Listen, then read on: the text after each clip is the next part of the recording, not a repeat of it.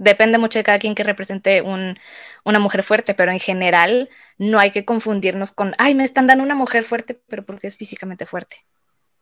¿Dónde está lo demás? ¿Dónde está su sensibilidad? ¿Dónde está su, todo lo que nos hace como mujeres, sabes? Entonces, Patty Jenkins como Wonder Woman fue un buen comienzo, no lo voy a negar, fue un buen comienzo, pero ahora es como cuando exigimos, quiero un personaje más completo.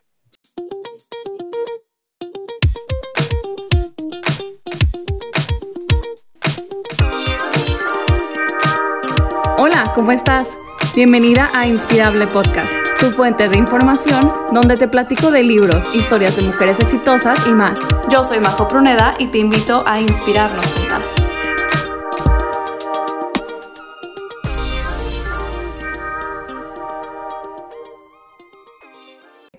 Bueno, muchas gracias Andy por estar aquí en este podcast. Eh, para los que o las que no conozcan a Andy, ella tiene un canal de YouTube eh, donde hace reviews de películas. Bueno, tú estudiaste cine en la UDEM y bueno, somos de la misma generación, yo creo, de que nos graduamos como por ahí del 2017-2018.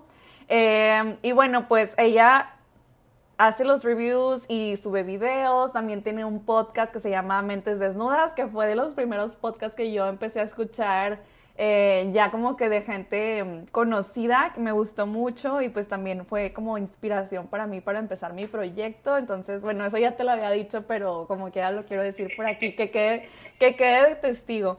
Este, y bueno, pues ya nos conocemos desde hace mucho, desde la secundaria, entonces está chido volver a encontrarnos por acá, como muchas invitadas del podcast así ha sido, este, como Luisa también, Luisa estuvo con nosotras en, por ahí por la secundaria, entonces está bien padre volver a conectar y platicar de temas de, bueno, en especial creo que ahorita lo vamos a dirigir mucho a películas y entretenimiento, que es a lo que Andy se dedica. Eh, y bueno, pues ¿Qué iba a decir? Se me fue. este, sí, bueno, eso. Entonces, ah, ya, ya me acordé que iba a decir. Que a las personas que me conocen saben que veo muchas películas. No soy experta en nada de, del entretenimiento, no me dedico a eso. Sí estoy en merca, pero nada que ver con lo que hago en mi trabajo ni nada. Pero sí, como que soy muy fan de ver las películas cuando va a haber premiaciones, cuando va a haber eventos, los Golden Globes, los Oscars, y verlos sobre todo con una perspectiva de género. Entonces, estoy muy emocionada por lo que vamos a hablar hoy porque traemos ejemplos súper chingones y siento que ni vamos a alcanzar a decirlos todos, pero a ver qué tal. ¿cómo te la arreglas tú para editar todo? Ya sé, no, a veces salen capítulos de una hora y media, dijo, ay, no, pues así, ya ni modo. Ay, qué bueno. Yo sí me restringo mucho en el límite de tiempo porque digo, ay, quiero que sea accesible, quiero que sea rápido, quiero.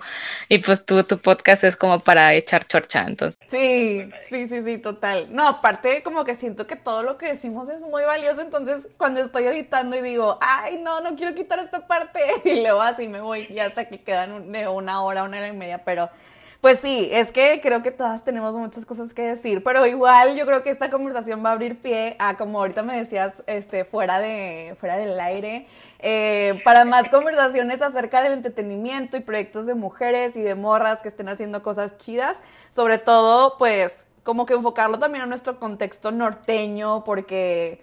Eh, casi siempre que sabemos de proyectos o las películas mexicanas que hemos visto han sido pues muy del centro, entonces creo que también la, gente de por acá tenemos cosas que decir cosas que compartir, entonces esperemos futuras conversaciones hablando sobre este tema, pero ahorita para que vayan agarrando un poquito de contexto de lo que vamos a platicar Andy y yo, son películas y cómo la representación y la manera en que somos representadas las mujeres en las películas que conocemos o las más populares. Ahorita vamos a hablar de puras películas gringas, que creo que son como que las que tienen mayor alcance en la industria del cine y de, y pues sí, de la televisión en general.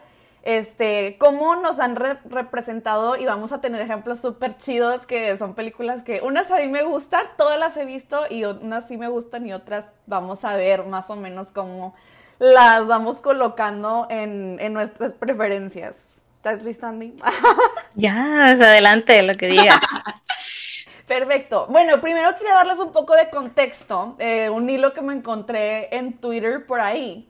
de en, un, en 1993 hubo una serie que se llamaba The X-Files. A lo mejor ustedes la conocen, yo realmente nunca la vi, pero este hilo en Twitter me, o sea, me, me hizo mucho, mucho shock porque eh, fue una de las primeras series en tener un, una protagonista o coprotagonista mujer que no fuera eh, la misma narrativa de mujer con problemas o con hijos o que todo girara, que la narrativa de ese, de ese personaje fuera en torno a un hombre. Entonces, bueno, este personaje se llama Dana Scully y em, bueno, eh, no estaba estancado en el estereotipo de madre con problemas, soltera con problemas, problemas todos y siempre relacionados con hombres y era ella por fin un personaje de acción y no de reacción. Entonces, bueno, no tampoco se vestía sensual, era súper inteligente, tenía una vida propia y su meta en, en la serie no era conquistar a ningún hombre, solamente trabajaba en el FBI y este bueno, en 2018, o sea, muchos años después, más de 20 años después, Greena Davis Institute on Gender in Media hizo una investigación donde encontraron a mujeres eh, americanas o norteamericanas mayores de 25 años que siguieron la serie cuando eran niñas y las cifras de lo que sacaron fueron súper interesantes. Como, bueno, sabemos que este personaje como que estaba Em, giraba en torno a la ciencia, la investigación eh, y, como algo así mucho más intelectual, más que su apariencia física, como para poner en contexto también en este hilo venía que durante esos años pues estaban personajes como los de Friends, que amamos Friends, como eh, Baywatch, que también pues son de que los salvavidas acá súper guapos y las chavas súper esculturales y todo con sus cuerpos muy, este, pues muy, ¿cómo le digo? Muy reales dentro de lo real, porque sí, ella, esas actrices son, se mantienen así, se les paga por estar así, tienen una, también como hilos que han salido en Twitter que, que te recuerdan que Instagram no es una realidad, no es para nada lo que ves, lo que es, este, está a tu alcance, por lo mismo de que son personas que se dedican a verse bien ya sean actores, actrices, influencers, este, personas del medio, coaches, son personas que se dedican a estar bien porque tienen que reflejar que están bien, aunque por dentro tal vez no lo estén. Pero es muy importante eh, que recalcar eso. Y sí, completamente lo que dices de, de Dana Scully es lo que, pues lo que creo que mucha gente tiene miedo a reconocer, que el cine, tanto no lo quieren reconocer como arte, como dentro de las siete los eh, artes que son artes visuales, este, todo eso, no, no lo quieren reconocer dentro de ello, pero pues tampoco lo quieren reconocer como un medio de comunicación. Y es un limbo en el que se encuentra en el cine que dices, ah, pues, ¿para qué, le, ¿para qué le pones atención al cine? Es ficción, es, no, no, no, o sea, sobre todo el cine norteamericano es un medio de explosión, es un medio de proyección, de reflejo de realidad que mucha gente está negada a saber, porque dicen, es ficción, es ficción, no le hagas caso, pero esa ficción hace que alguien se crea algo, esa ficción hace a alguien que alguien se trague una verdad, hace que alguien diga o me inspire, yo por ver cine me inspire a ver cine, o sea, dime qué poder es ese, ¿me explico? Eh, que el cine, este, haga que, que, haga que nenas chiquitas quieran estudiar ingeniería, quieran interesarse en robótica, quieran interesarse en... Es como que no reconocen por dicen, ay, es ficción. No, pues sí, sí es ficción, güey, pero es... Eh, refleja una realidad posible. Sí, como la frase que dice, pues el arte imita a la vida, ¿no? O sea, o la vida imita al arte. O sea, puede ser como, ¿qué fue primero, la gallina o el huevo? O sea, también la vida tiene mucha influencia en eso. y es mucho de nuestras reacciones, nos las dijo el cine, nos las dijo una novela o yo sé que es el enojo, me explico. Y entonces empieza toda esta discusión de que si de verdad tus cosas son originales, son emocionales. Pero es otro pedo, es otra cosa muy, muy, filosófica, lo que no me voy a meter. Pero sí, la, es lo que muchos dicen y es lo que el cine norteamericano y que pues obviamente influencia y trae ese movimiento para acá a México, poco después de lo de Time's Up, Me Too, pues empezaron aquí las, eh, las actrices, las productoras, las directoras dentro de la Academia de Cine, dentro de Canacine, dentro de todos los movimientos gremios que hay aquí en México, eh, a hacer como este movimiento de que pues yo también estoy cansada. yo también estoy harta, yo también, quiero un cine para niñas chiquitas, quiero un cine para mujeres, quiero un cine para que pues también tengamos espacios seguros, ¿no? Y lo que dices de Ana Scully es completamente cierto, o sea, qué niña, no sé, este, poniéndolo en ejemplo de infante, porque ya como adulto tenemos muchas referencias de todas cosas, pero imagínate como niña lo que significa una Moana, lo que significa, aunque sea la última esta película de Mulan que a mí no me gustó, pero lo que significa esa Mulan, lo que significa ahora la última que vi que me encantó y que pronto voy a sacar reseña, la de Raya y el dragón, el último dragón, esa película yo la necesitaba de niña. O sea, no tienes idea de cómo, o sea, yo veía pura princesa y decía, sí, qué padre, ¿no? Pues qué padre, pero yo no había opciones para mí. Mis opciones eran ver películas de hombres. O sea, como de que, no sé, Karate Kid o cosas así, que encontraba joyitas de que de los 80, o que me ponía mi papá que yo decía, ¿por qué las mujeres no no pueden hacer esto porque no somos representadas y reflejadas de esa misma manera. O encontrabas en, en el canal 6 que ponían Malcolm en el medio y pues ni modo, estaba la mamá Lois, o sea, que era súper distinta a todas las otras mamás, o de que, no sé, varias, este, que yo decía, güey, qué padre que ahorita todos los morritos y las morritas tienen distintas opciones, tanto también ya, ya de que caricaturas para niños que son de que más de que, ay, abraza tus sentimientos, de que es bueno llorar, es válido llorar, de que es bueno abrazar a tu amigo, es, es bueno decirle te quiero a tu amigo, ¿sabes? Y sobre todo las niñas un poquito pues más este, empoderadas, más este, em, seguras de sí mismos, más este, creando esta red de, porque ahorita justo también estaba viendo la película de, no, te, no sé si te acuerdas la de Confessions of a, Teenage uh, Drama de Lindsay Lohan. De Lindsay Lohan y muchas películas subieron así, donde la enemistad es entre morras. Y siempre. Donde la, siempre. o sea, la enemistad es entre morras y eso nos enseñaban que la popular va a envidiar a la que no es popular y la no popular va, y es como de... Y es que Mean Girls, o sea, todas las, todas las películas así como que de, de cultura pop, la, esta, ¿cómo se llama? Ay, donde sale esta chava con un outfit amarillo de cuadritos, ¿cómo se llama? No, ah, no, Clueless. Clueless, ajá, la de sin, sin idea, no sé cómo se dice en español. Sí, yo tengo. No, hay, no tengo idea o algo así se llama en español. Ya sabes que los títulos en español están bien locos. Eh, pero sí, que siempre es como que esta narrativa de la rivalidad entre mujeres este, que nos fomentan tanto. Pero bueno, ese es otro tema de, de cómo nos han impuesto esta rivalidad falsa y que la llevamos hasta súper internalizada gracias a esas películas. Entonces, vamos, hay que admitir que sí influencia mucho en el contexto en el que te desarrolles lo que ves, o sea, desde las novelas mexicanas, o sea, creo que es un ejemplo súper cabrón de nosotros idealizamos esas relaciones como el modelo, ¿no? es que o sea, tiene que ser todo drama y luego alguien va a intentar robarme a mi novio y yo lo tengo que, o sea, como que tengo que pelear por él, bla, bla, bla. O sea, y como que aquí el premio era el vato, ¿no? Entonces, todos estos, estos ejemplos eh, dicen mucho también de, cómo crecemos y, qué ideas traemos internas. Claro, y si la, eh, sobre todo el medio de comunicación y, y, bueno, ahorita hablando específicamente del cine, si no está dispuesto a cambiar con la sociedad o a implementar un cambio en la sociedad, es inútil es completamente inútil, así como los medios de comunicación, así como los libros, así, o sea, todo viene siendo inútil si no está dispuesto a aportar algo a la realidad o a la sociedad, o si no está dispuesto a transformar a la sociedad. Que eso ya también son efectos secundarios, obviamente. Como artista dices, quiero sacar esto y que mm, cierto público piense esto, que esto público cierto esto, o si es entretenimiento, que sea de cierta manera, ¿no? Te fijas, uno como artista sí se fija mucho, no en el que dirán, pero sí en la reacción que quiere fomentar. Entonces, si uno no está dispuesto a verlo de esa manera, pues creo que el producto termina siendo inútil. Y es lo que ahorita el público, la audiencia y sobre todo ahorita gracias también a las redes sociales, están reclamando contenido original, están reclamando contenido distinto, unas realidades distintas, porque pues la verdad yo como mujer hetero blanca en una posición de privilegio estoy cansada de ver mis historias. I'm so tired, es como de ya me la sé, ok, pero obviamente todavía no se refleja conmigo porque digo, no tengo esas posibilidades, no vivo en Estados Unidos, pero digo, estoy cansada, estoy muy, muy, muy cansada, entonces me interesan ver más historias de minorías, historias de este, otros distintos grupos, como por ejemplo a mí me encantó ver la de, este, esta, la del cumbión, no, la de los...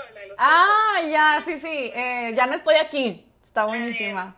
ah, ya no estoy aquí, aunque para mí tuvo ciertos problemas de historia, pero es una representación muy cañona y creó, generó toda una discusión y empezó, se empezó a hacer la comparación de Cindy y la regia. Entonces, si tú te gusta Cindy y la regia, si no te gusta, ya no estoy aquí, es que tú estás inconforme con tu realidad. Es que no estás aceptando que pues hay algo más allá de tu burbuja, de tu privilegio, ¿no? Claro. Entonces, como historias así, o por ejemplo, una historia que acabo de ver, esta serie de una chica de India, bueno, India eh, americana, la de Never Have I Ever, güey, dices, todo este impacto cultural, toda esta historia que no ves, que no sabes, que no entiendes, porque no estás dispuesto a aceptar que ahí está. Y el hecho de que no estén en el cine, que no estén las historias de que puestas, estás aceptando que ahí no están. Estás aceptando que no existen y es como de, no, güey, ahí están, existen, sobre todo ahorita en Estados Unidos, que pues hay migrantes a cada minuto, que pues y sus, bueno, esos son problemas de país, pero sus problemas de racismo y cosas así no los dejan ver por lo mismo de estar en una sociedad, cegada y todo eso. Pero pues todo esto que este, reflejó Dana Scully en las chicas, sobre todo, que creo que si yo también lo, lo hubiera llegado a ver, pero pues en ese entonces todavía no nacía, si lo hubiera llegado a ver, creo que también hubiera sido motivada a, sí, a, hacer otras cosas, o no sé, depende, o sea, depende mucho de cada contexto, pero pues no, no me vas a dejar mentir, tú y yo creo que nos criamos entre Estamos de acuerdo que esas son normas de antes de los 2000. O sea, ¿qué nos van a impactar ahorita? ¿Qué impacto tienen ahorita? Pues que la niña se sienta bonita y ya, o sea, pero dale algo más a la niña, dale un sentido de personaje, ¿sabes? Sí, que de hecho aquí van las estadísticas, el 91% de las mujeres que, que estuvieron en este estudio aseguraron que Scully era un modelo a seguir, el 50% sintieron mayor interés en áreas de técnico-científicas el 43% consideraron una carrera en ciencia, tecnología, ingeniería y matemáticas. Y el 63% de las mujeres que trabajan en áreas técnico-científicas se inspiraron en Scully. O sea, tuvo demasiado impacto esa serie en las mujeres y, bueno, en las niñas que la vieron. Y aquí lo podemos ver, o sea, cómo sí se puede utilizar el entretenimiento, el cine, el arte en general para, eh, como tú dices, o sea, generar un cambio y pues dar otro punto de, otra perspectiva desde el lado de las mujeres, ¿no? Y el primer ejemplo que queremos, bueno, el primer como que apartado de esta conversación es, em, vamos a empezar por el vestuario. Y uno de los ejemplos que a mí me encanta, y esta película, de verdad, yo la amé mucho, o sea, no me importa que me digan que si está mala o que si está buena, yo personalmente la amé, la de Birds of Prey, Em, que es como que la secuela del lado de Harley Quinn de eh, Suicide Squad o Escuadrón Suicida.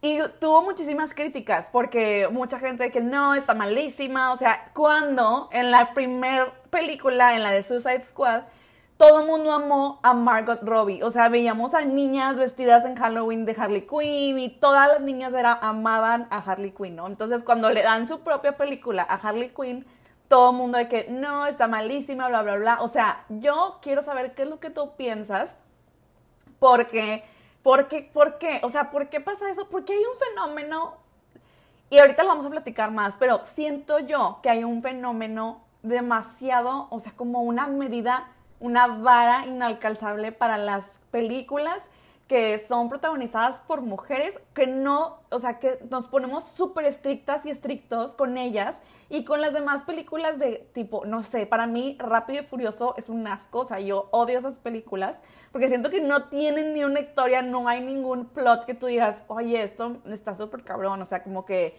sí me deja un mensaje, no sé, o sea, yo las odio y me, se me hace como que muy raro que sean tan famosas cuando lo único que son esos vatos corriendo carros.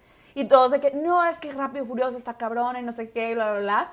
Y luego cuando pones esta, esta película, que yo creo, o sea, para mí sí fue muy, muy, no sé, muy importante, porque yo nunca había visto una película, o a lo mejor nunca, nunca había puesto tanta atención a una película protagonizada por mujeres que fueran heroínas, o sea, todas ellas mujeres, no que fuera un un caso aislado tipo Black Widow en los Avengers, que todos son vatos y solo está ella, que tú dices, sí me identifico con ella, pero, o sea, como que siento que también su personaje se ve opacado por los demás personajes, porque está Capitán América, porque está Iron Man, porque está Thor, porque está bla, bla, bla. Entonces ella como que siento que pasa a segundo plano. Entonces eso no pasa con Birds of Prey. Entonces cuando yo la vi, y eso fue el año pasado, o sea, yo la vi ya con 24 años, 25 Em, y terminé verla, te lo juro que terminé así súper inspirada de que tenía ganas de ir a patear y cosas, no sé, como que hacer muchas cosas. Me sentía súper poderosa, te lo juro. Y más porque pues todas las, las morras que estaban ahí eran, eran mujeres.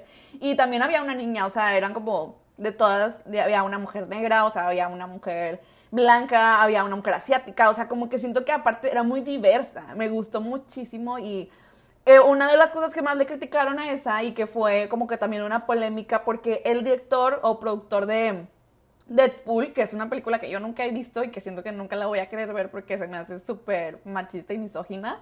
No sé tú qué opines, pero bueno, a mí nunca la he visto y no me llama la atención. Siento que esta película nos hablaba... nunca la he visto. No, siento que es trash, literal. Pero creo que esta película nos hablaba a nosotras y después de eso yo reflexioné y dije, tal vez no es que no me gusten las películas de superhéroes, o sea, o no es que no me gusten las películas de acción o de, em, no sé, o sea, como que tramas mucho más, o sea, diferentes a las de las novelas románticas, a la plot que ya sabemos que va dirigida a nosotras, ¿no? Pero dije, tal vez no es que no me gusten, es simplemente que no me veo representada, no me identifico, porque esta me encantó, o sea, la disfruté tantísimo y me encantaba ver a las chavas peleando y bla, bla, bla, o sea, como que súper, súper chingona. Entonces, bueno, una de las cosas que más le criticaban, que era lo que quería decir, es que el, director de Deadpool dijo que había sido un fracaso que porque le habían cambiado el vestuario a Margot Robbie. Que en la primera, en la de Suicide Squad, salía literal con un, de que, un calzón, o sea, como que su vestuario era tipo un calzón y una blusa ombliguera y y ya, o sea, como que ese era su, su, traje de superhéroe, ¿no? Y creo que también vemos en los vestuarios de los hombres, eh, hombres superhéroes, así, que son totalmente distintos, o sea, son, o sea, tienen armaduras y están todos cubiertos y como que literal no tienen, o sea, no, no destacan sus atributos físicos, digo, obviamente están bien musculosos y todo, pero no es como que estén, este, literal en ropa interior. Entonces, este es el primer como que aspecto que quería discutir contigo. ¿Tú qué opinas de cómo, o sea, el vestuario y la manera en que se visten a las mujeres que están en las, en las películas este, influencia? Sí, mira, lo que es vestuario, mira, es que hay dos cosas. Una cosa es este venir de cómics y otra cosa es venir de creación cero, haz de cuenta. Lo que es cómics es, este, ya tiene una base, escritores machistas, escritores de todo lo que te quieras imaginar, ¿no? del, el cómic es simplemente, creo que un invento de hombre para su deleite, para su placer, para su todo, ¿no? Donde a nosotras nos objetivizan o a las heroínas las objetivizan. Y justo ayer mi hermana estaba leyendo un cómic y me muestra, mira el tamaño de las chichotas, esas no son reales. Y pues yo, ¡qué de risa! No, que pues sí es cierto, ¿no? Y estábamos justo hablando, ella estaba leyendo un cómic, creo que de Valkyrie, la chica esta que sale, que es amiga de Thor en la segunda, creo yo, este, por Tessa Thompson. Y pues obviamente el vestuario es distinto, lo cambian según a la película y bla, bla, bla. Cuando se tratan de películas de héroes específicos, como lo es Harley Quinn, está el, pues a qué fanbase le haces caso. No es tanto de que tal vez si el director fue que sí, mantengamos lo mismo o no veamos la comodidad de la actriz o tu actriz Margot estás cómoda de que vistiendo esto, porque hay muchas discusiones antes de que una mujer actriz se ponga un lotardo, un bikini, o sea, es simplemente, ¿es necesario o no es necesario, no? Y pues aquí en la película de versión masculina, pues era necesario, ¿no? Es, no había escapatoria de ello. Margot Robbie, este, yo me imagino que han de haber habido muchas charlas antes de sacarla en cierta posición. Este, y pues el simple hecho de que digamos, la película salió y la verdad fue un fracaso esa película, independientemente o no si, la, pues, hayan, la hayan puesto en el canzones o no, pero sí fue una buena discusión uh, para traer a la mesa, porque pues por eso también nace Birds of Prey, ¿no? Nace el, este, pues las mujeres también podemos dirigir, también podemos escribir, también podemos producir películas de cómics, porque ¿quién no morra en secreto ha leído cómics, pero desafortunadamente no se siente identificada porque pone a la Black Widow con chichotas y bla, bla, bla. Que obviamente ya viendo en la, en la versión de la película, lo único que mantuvieron pues fue su silueta, ¿no? Scarlett Johansson tuvo que entrenar, mantenerse así durante mucho tiempo y obviamente ya creo que con la siguiente película de Black Widow va a ser como ya, tipo, acabé, ya acabó todo esto. Y bueno, en el trailer de Black Widow hay otros cambios de vestuario que se me hacen más ad hoc y este ya no la mantienen tanto en ese suit de leotardo con la que pues creo que desde el inicio nadie se identifica con Scarlett Johansson desde el inicio que pones algo superficial. Desde que también Margot Robbie salió en Suicide Squad, dices, no la me identifico, por más que yo también sea loca, no me identifico porque yo no soy sexy. Yo no soy de ese tipo, yo no me estoy viendo así. Entonces, el hecho de que eh, dice mucho que, que atribuyeran el, el, fracaso de Birds of Prey. Es lo mismo como si atribuyeran el fracaso de Ghostbusters de la versión de mujeres, porque fueron mujeres. Sí. Yo disfruté mucho Ghostbusters, las de morras. Yo también. Muy chistosísima. Para mí esas tres mujeres me encantan. Melissa McCartney, Leslie Jones, Kristen Wiig, por favor. O sea, son alumnas de SNL. O sea, son genias en la comedia, ¿no? Y aparte Chris Hemsworth como el idiota. Me encanta tener un idiota Chris Hemsworth, ¿no? Y el hecho de que lo atribuyeran a hecho a esto simplemente machismo. No hay otra manera de ponerlo. Es, no me pusiste a Margot Robbie en tetas. Estoy enojado. Güey, tipo, ponme a Iron Man en calzones, yo también me voy a objetizar. O sea, es como, tiene que ser parejo, ¿no? Pero como la industria es predominantemente hombres, la crítica son hombres, los directores, los productores son hombres, este, el fanbase sobre todo es hombres. No sabes cuántas mujeres tratan de hacer críticas de películas de Marvel y hay puro pendejo en sus comentarios, de verdad. No, no pueden, o sea, porque el mismo hombre no está dispuesto a empatizar y decir, güey, ok, tiene tu versión de Margot Robbie, no estoy enojado con eso, pero dame mi versión de, de, de Harley Quinn. Sí. O sea, y Birds of Prey fue eso, ¿no? Y es la misma diferencia en cuanto, no sé si viste un tweet que salió, este, Zack Snyder es el responsable de hacer todas las películas como de DC Comics, y entre ellas hizo, eh, pues hizo también Justice League, la primera de Justice League, que no, que no, no terminó siendo de él, fue de alguien más, Josh Whedon, este, donde el traje de las amazónicas, creo que se llaman, era distinto, era distinto, porque dices, es la mirada, es la idea, es, es todo, ¿no? Y este, y justo a veces habían ciertas tomas que yo me disgustaba bastante, que pues a, a esta um, ah, Super Wonder Woman, ¿cómo se llama? Galgado. Eh, la actriz. Galgado, tienes a Galgado en leotardo, no tienes de otras y están los cómics, bla, bla, bla. Y con un tipo como faldita que se ve cute, pero igual. Sí, y ahorita y había tomas donde parece... Ajá.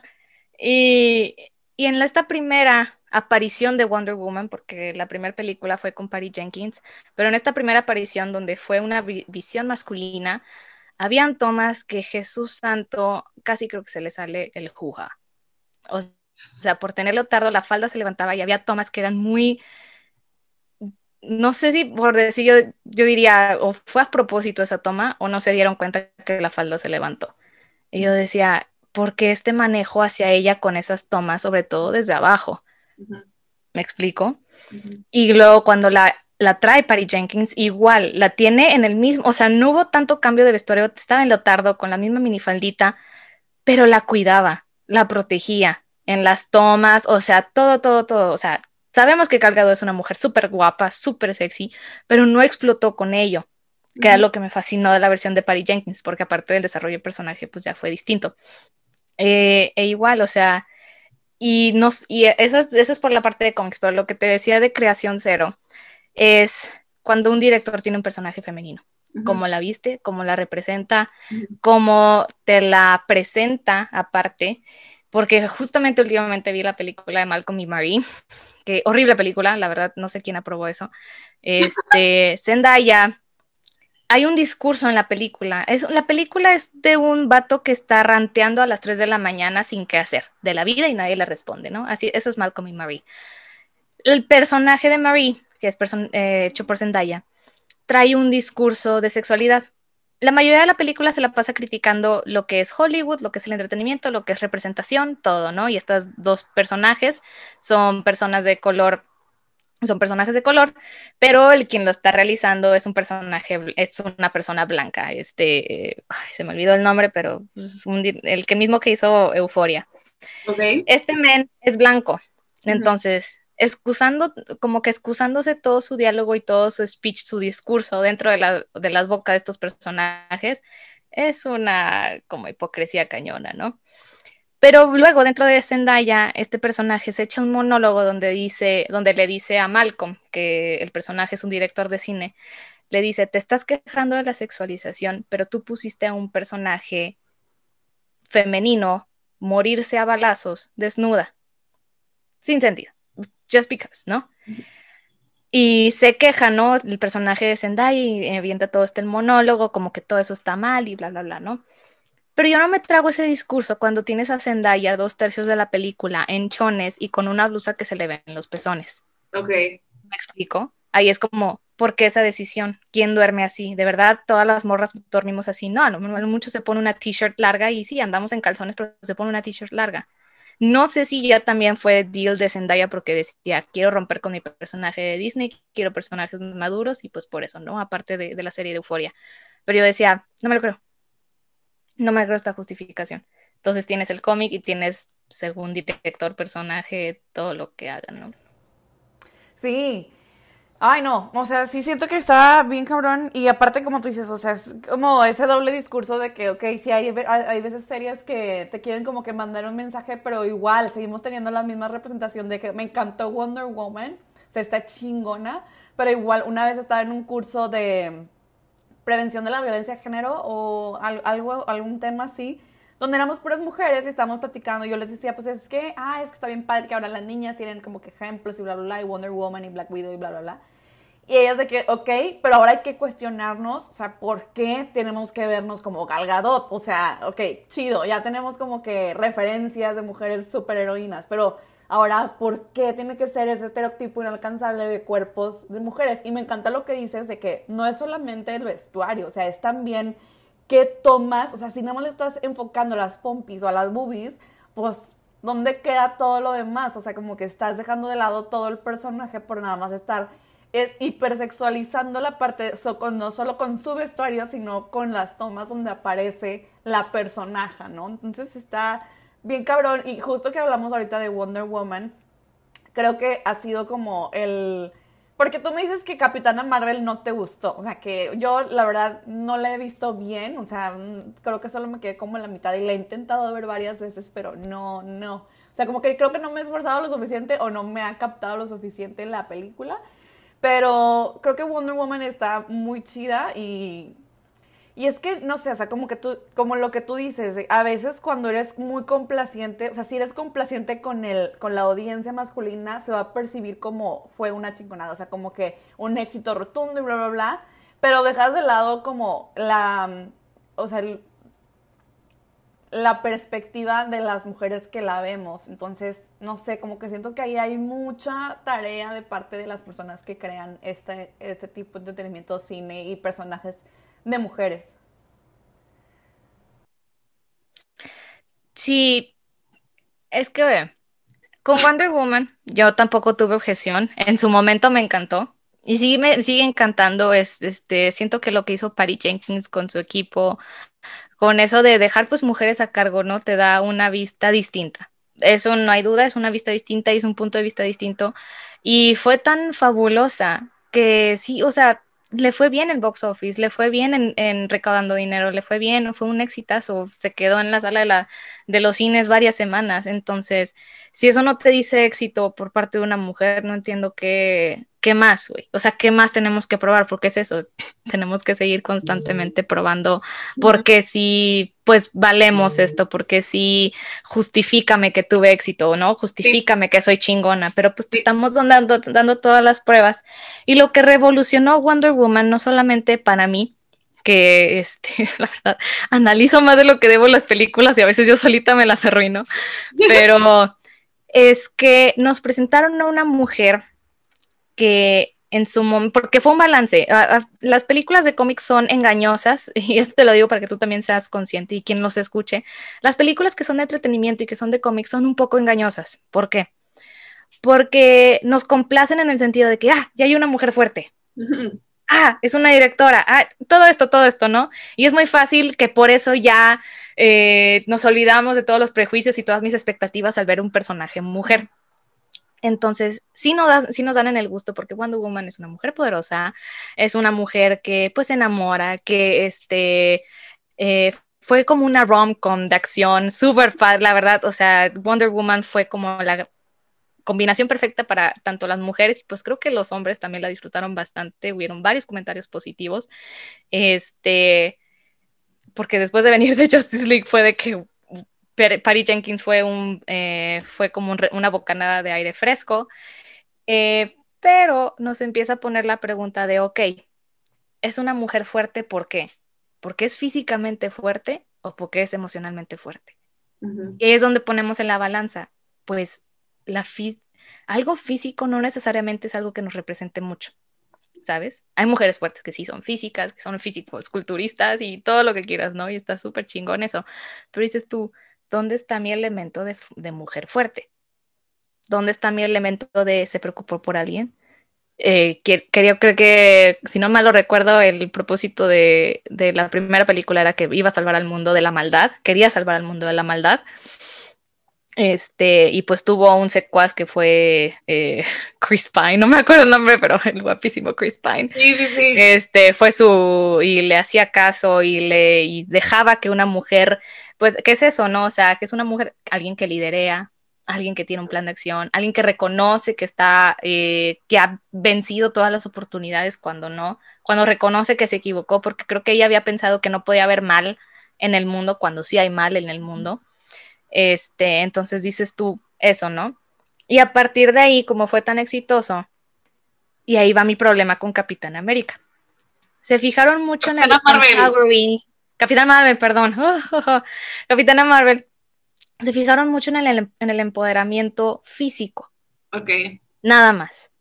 Y ese es mi problema con Capitana Marvel, porque no, yo no sentí ningún desarrollo de personaje que me dijera, ah, esta morra es fuerte porque sí, esta morra es nada más fuerte porque se levantó. Y todas nos levantamos. Yo me levanto, la cago y me levanto. Y eso, que ¿A poco sí soy mujer fuerte? no necesariamente, o sea, y pues ella es ultra poderosa, entonces de ahí de encajo es fuerte, no necesita nada más, no necesita nadie más. Y es como de, güey, pues no, no, no es tanto eso, yo necesito a mis hermanas, yo necesito a mi familia, yo necesito a... No hay un lone wolf como tal, a menos que de verdad pues, la vida pues sí te haya tratado mal, pero es eso, o sea, es un poquito engañoso. Entonces, eh, un a lo mejor un reflejo ahorita recientemente, ¿no? Pieces of a Woman. el personaje de Vanessa Kirby es un personaje muy completo que pasa por, creo que la pérdida de su bebé, algo así, oh. y, ella pasa por todo este duelo, que no está haciendo ninguna acción heroica, no está haciendo ninguna acción física, está saliendo de su duelo. Y eso para mí es una mujer fuerte. ¿Sabes? Digo, ya también depende mucho de cada quien que represente una mujer fuerte, pero en general no hay que confundirnos con, ay, me están dando una mujer fuerte, pero porque es físicamente fuerte. ¿Dónde está lo demás? ¿Dónde está su sensibilidad? ¿Dónde está su, todo lo que nos hace como mujeres, ¿sabes? Entonces, Patty Jenkins como Wonder Woman fue un buen comienzo, no lo voy a negar, fue un buen comienzo, pero ahora es como cuando exigimos, quiero un personaje más completo.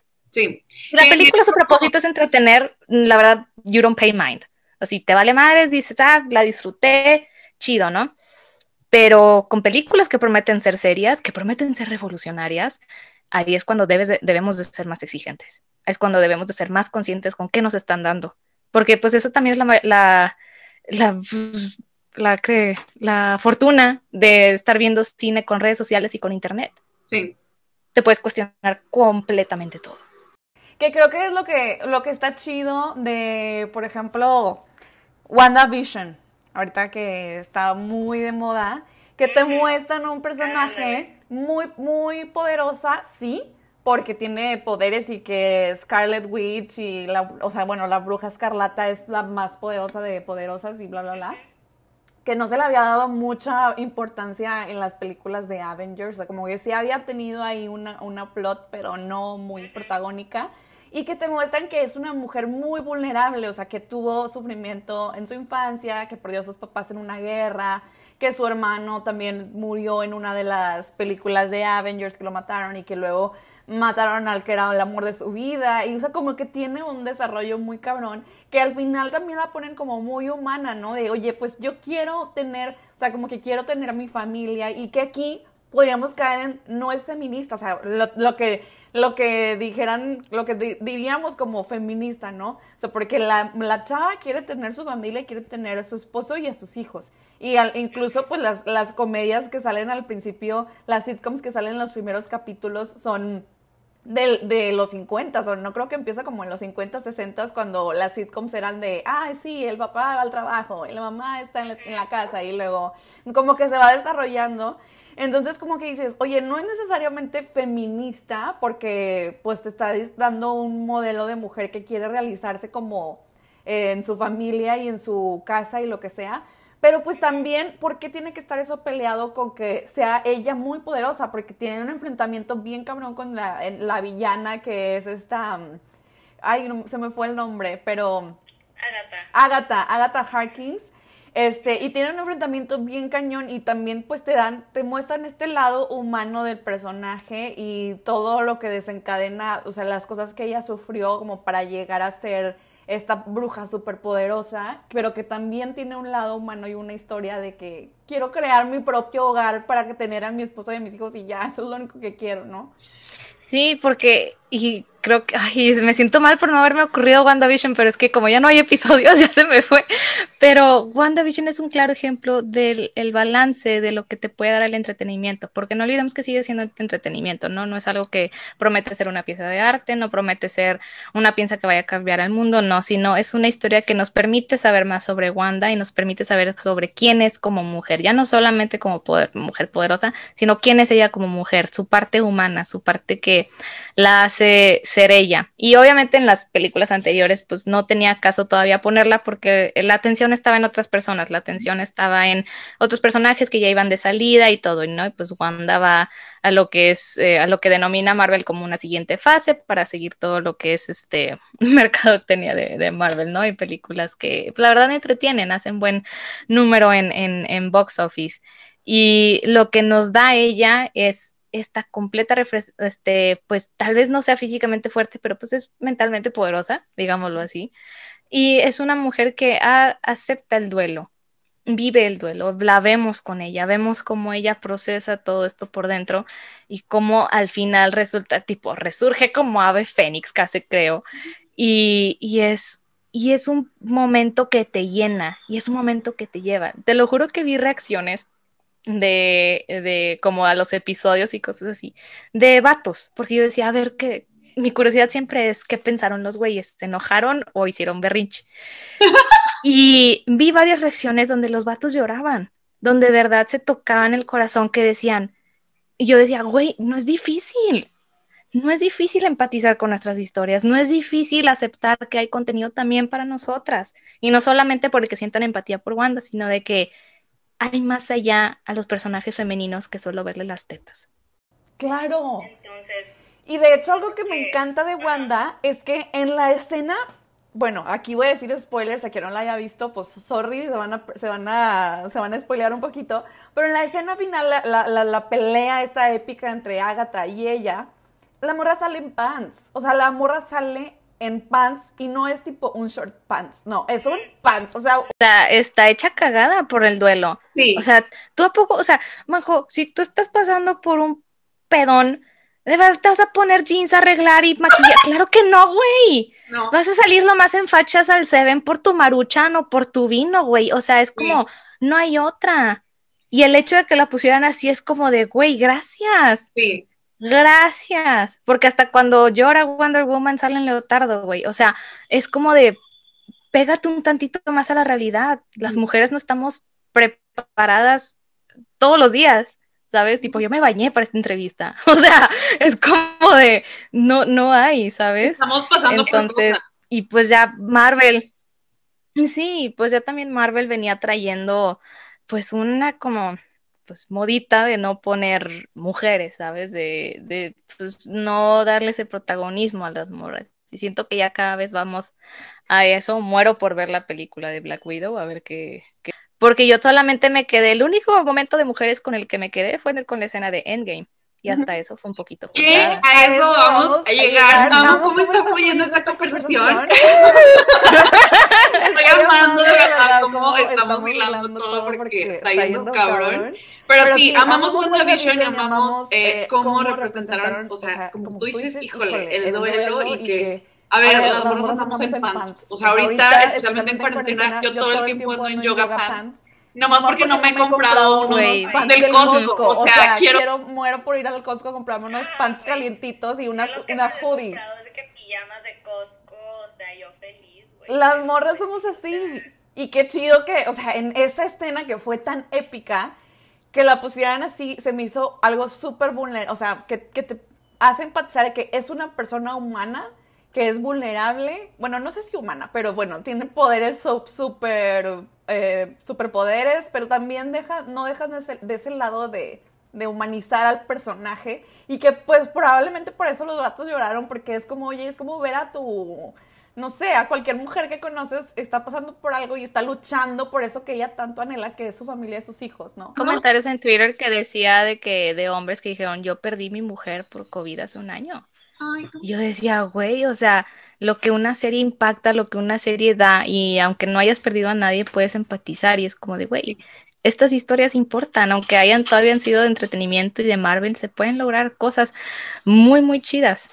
Claro, que porque ¿qué no daríamos por revivir a esa persona que tanto nos simboliza para nosotros y para poder, o para nosotras? muy común. Sí. O sea, es como, güey, no te culpo por haber querido crear, o sea, secuestrar todo un pueblo por revivir al amor de tu vida, güey. No, no te culpo, de verdad. Y yo también probablemente. De que sí, güey, te perdono. Te perdono que hayas controlado todo New Jersey, no me importa, pero te entiendo. Sí, güey. Digo, no es la manera, pero entiendo por qué lo hayas hecho. Sí, ajá, de que, ok, te, te fuiste un poquito, exageraste un poquito, o sea, te fuiste un poco al límite, pero bueno, está bien, te perdonamos porque te amamos. Este, y bueno, esta escena que tú dices de Avengers Endgame, eh, que fue también súper criticada porque, a ver, se juntaban todos los personajes de morras y bueno, ahí como que hubo una muestra de sororidad muy cabrona en el que se, se ayudaban entre ellas a, en la pelea esta supermasiva de de mm, pues ya, de fin del mundo, casi creo, ¿no? Contra, contra todos los otros este, ejércitos malignos. Y que también la criticaron mucho porque decían que había sido muy forzada y que había, y aquí estoy haciendo comillas, persona que nos, que nos escucha, este, muy forzada y que, pues sí, o sea, como que eh, no era necesaria esa, esa escena, pero vamos a hablar de lo que esa escena nos causó. Para mí, o sea, yo lloré con esa escena, yo estaba así de, tipo llorando porque, güey, me inspiró demasiado, o sea, me prendió así como que algo en el corazón, algo en el pecho de, güey, qué chido ver a todas las morras de este universo Marvel que fue súper épica, o sea, a las de Black Panther y todas las superheroínas, otras, este, chingonas. No sé, representó para mí demasiado, o sea, algo parecido a lo de Birds of Prey. ¿Tú cómo la viste? Yo tengo dos. Y aquí te siento que te voy a desilusionar ya, ya varias de las que están escuchando. La escena, eh, como dato, la escena a hacer de las morras la pidieron ellas. Estaban todas juntas en un día de set y pidieron hacer la escena. Pidieron permiso a los hermanos rusos. Se grabó todo, ellos al final aceptaron, dijeron sí, dijeron, bueno, vamos a ver si queda. Eh, terminó quedando en la edición final, sin embargo, siento que si lo hubieran quitado, las actrices hubieran armado pedo. Porque sí representa algo. Ahora, terminó saliendo. Uhu, qué padre para todas. Pero era una escena donde defendían a Capitana Marvel. Ahora estamos hablando de un personaje que no necesita a nadie. Si nos vamos al núcleo de, de este personaje, ella no necesita a nadie. Porque necesita una escolta de morras. Si hubiera sido Black Widow, que es más humana, ahí sí te creo. Ahí sí digo, perras, hermosas mamonas, pero como es Capitana Marvel, yo digo, atravesó una nave sin ayuda. Si se acuerdan de la escena, ¿por qué va a necesitar una escolta de morras? O si hubiera sido Valkyrie que se, la, que se le cayó el caballo y ella sola es humana, aunque sea semidiosa o no sé que sea de Thor, eh, hubiera tenido más sentido. hubiera más sentido tener Wanda, o por qué no Wanda si era poderosa, pues ¿por qué no lo hizo así? Porque también los rusos manejan cierta narrativa hacia hombres. Y te lo digo también porque acabo de ver eh, la, última película de ellos que salió ayer, se llama Cherry con Tom Holland. Yo odié la película, más que nada por la visión patriarcada de estos dos hermanos. Pero esa es otra conversación. No. Ese es otro podcast. Ese es otro podcast, pero sí, o sea, la primera vez que la vi sí dije, perras mamonas, yes. Todas empoderasísimas, está Pepper Potts, están todas las morras del pinche universo, ahí están, en una escena compacta y qué chingón que ellas la pidieron. Pero como estaba pasando todo lo de Time's Up al mismo tiempo, dije, ¿a quién están tratando de complacer? Dije, luego también pensé, gracias a Time's Up salió esa escena, dije, ok, qué bueno, todas felices, una niña chiquita va a decir, sí, yo y mis amigas. Pero en cuanto a la raíz narrativa, no queda. Para mí, para mi gusto no queda, pero es un momento mágico, es un momento perro, dices tú, yay, todas las morras del universo Marvel están ahí, eh, una niña se va a inspirar, pero para mí narrativamente no queda. Por lo mismo del núcleo del personaje de Capitana Marvel, que ya venía diciendo que pues, es ultra, ultra poderosísima, porque necesita una cuartada de morras? ¿Me explico? Si en toda su vida, desde la película de Capitana Marvel, dice que no necesita a nadie, ella se las arregla sola. Uy, qué padre, ¿no? o sea... Que es como lo que tú dices, o sea, es un buen comienzo, sí, pero no nos quedemos con eso, o sea, hay que buscarle un poquito más, como que excavarle un poquito para buscar mejores narrativas. A lo que les decía de que el entretenimiento es engañoso. Te van a dar tu sopita y vas a decir, ay, qué padre que rica sopa, y ahora dónde está el plato fuerte. ¿Sabes? ¿Dónde está el resto? ¿Dónde está mi integración? ¿Dónde están mis personajes? ¿Dónde está que este momento tenga sentido? ¿Dónde, dónde está que, sabes, todo ese cuestionamiento de que, muy bien, es un primer paso, muy bien ustedes, hermanos Rousseau, por habernos dejado ese momento, o sea, pero hay que pedir más. Sí, no, no. Necesitamos pedir más y cuestionar más. De acuerdo. De acuerdísimo. Ahora vamos a hacer un pequeño go through, vamos a cambiar de universo. Y algo que a mí, otra vez, como que siento que yo soy a quien ellos apuntan. O sea, yo soy el perfil de, de morra que necesita esas escenas y que vive por esas escenas y que ya no te va a pedir nada más. Pero pues ahí también está en mi trabajo de que seguir, este, como no quedarme con eso. La última trilogía de Star Wars, ahí a quienes sean fan de Star Wars, pues vamos a hablar un poquito de eso pusieron finalmente. ¿Qué? De que yo, yo soy fan. O sea, yo también un poquito, pero digo, otra vez, no me hablaban a mí en sus primeras este, trilogías. Como que nunca me, nunca me llamó demasiado porque no, o sea, ver, Princesa Lía la amo, pero como igual, o sea, era este estereotipo de morra acá con cuerpazo y siempre salía acá muy con sus bikinis y sus, no sé, como que, aparte no es de mi generación, entonces, no sé, como que nunca la vi así muy cabrón, tampoco mis papás, mm, mi papá no es tan fan de eso, mi mamá mucho menos, entonces no, nunca la vi, pero estas últimas sí mm, dije, güey, qué chido que, bueno, ahora tenemos a Rey y está súper cabroncísima y la última Skywalker y bla, bla, bla.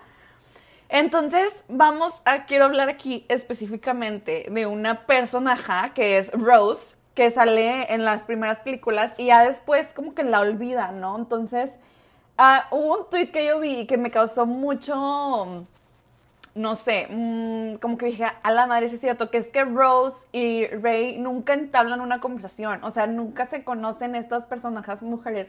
Y, e incluso todos los diálogos, o sea, los diálogos de hombres, los diálogos de hombres son mucho más que los que habla Ray. O sea, Finn y el otro güey, no, no cómo se llama, este, mm, el que es el Poe, sí, Poe, ajá, ellos son los que como que tienen la mayoría del diálogo y aunque Rey es la protagonista y todo gira como que en torno a, a esta nueva personaje, no habla tanto como ellos, entonces es muy, como también cabrón de que, como tú dices, no nos quedemos como en este engaño de que, ah, no, pues sí, ya pusieron a, a Rey de personaje y no sé qué, de protagonista. Pero pues también están esas, esas otras cosas de que casi creo que se pelean por los espacios, de que, ah, no, pues o sea, no puede haber dos mujeres este, muy chingonas en la misma película. Entonces vamos a quitar a Rose. Y creo que también tuvo un chorro de ataques. Ella que le dijeron en la primera película que era horrible y que su personaje estaba feo y que no sé qué. Como que hubo ahí mucha polémica con ese personaje. Entonces, según esto, se justificaron diciendo que que las escenas que ella había grabado con la princesa Leia, este, como que ya no tenían mucho sentido, entonces que por eso le fueron quitando este protagonismo a ella y pues bueno, ya nada más se enfocó en toda la el plot de entre Rey y Kylo Ren. Pero no sé, ¿tú qué opinas de esto? Creo que, no sé, también recibió muchas críticas. Sí, fue una trilogía muy este, criticada por lo mismo de que el creador original no estaba. Desde ahí fue así, pero pues George Lucas supervisaba todo, era como que mm, sí, no, sí, bla, bla, bla. La que estaba al poder pues es Kathleen Kennedy, que es la productora, que es la productora ejecutiva y es la que aboca por todo ello y creo que fue la que eh, habló, que dijo de que pues que la prota sea ahora morra. Pues, pues no hay pedo, tipo. y yo cuando me enteré que la principal iba a ser morra, te lo juro, yo venía viendo Star Wars desde chiquita por mi papá. Mi papá era fan, me dejó, en el divorcio dejó los cassettes ahí, yo pues los estaba viendo, los VHS. Y pues yo estaba, pues dije, wow, qué padre, pero qué triste que no hay morra, ¿sabes? yo estaba así, pues dije, yo, yo solita, ¿no? Yo me hacía mi invento, yo soy una Jedi y a huevo, Andy chiquita era una Jedi, ¿no?